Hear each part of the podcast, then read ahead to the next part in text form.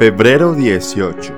San Joaquín Sakakibara, mártir japonés de la Tercera Orden Franciscana, 1597. Canonizado por el Papa Pío IX el 8 de junio de 1862.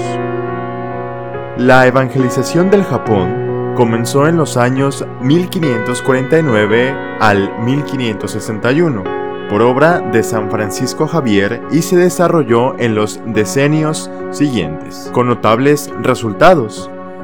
En 1587, la comunidad católica japonesa, con su centro principal en Nagasaki, se calculaba en 205.000 fieles. En este año comenzó la persecución, primero con un decreto de expulsión de los jesuitas, quienes en gran parte permanecieron en el país, continuando silenciosamente su actividad apostólica. En 1593, provenientes de Filipinas, desembarcaron algunos franciscanos que comenzaron una valerosa predicación coronada con numerosas conversiones, erección de iglesias, conventos, hospitales y escuelas estas dinámicas actividades provocaron la reacción del gobierno, que ordenó que fueran aprisionados los religiosos franciscanos y sus más cercanos colaboradores. Los arrestos tuvieron lugar en fechas diferentes. El 9 de diciembre de 1596 en Osaka fueron arrestados los seis franciscanos y el 31 de diciembre en Miyako fueron capturados 15 laicos japoneses. Al año siguiente, otros dos japoneses fueron agregados al grupo de los mártires. Entre estos recordamos a Joaquín Sakakibara, natural de Osaka, quien estaba al servicio de los franciscanos como ecónomo de los hospitales y de las demás obras caritativas de la misión. Era todavía catecúmeno cuando se enfermó. Su mujer, cristiana, pidió a los padres que le apresuraran el bautismo, pero ellos se lo demoraron para darle tiempo de prepararse mejor para el sacramento. El bautismo lo transformó en otro hombre.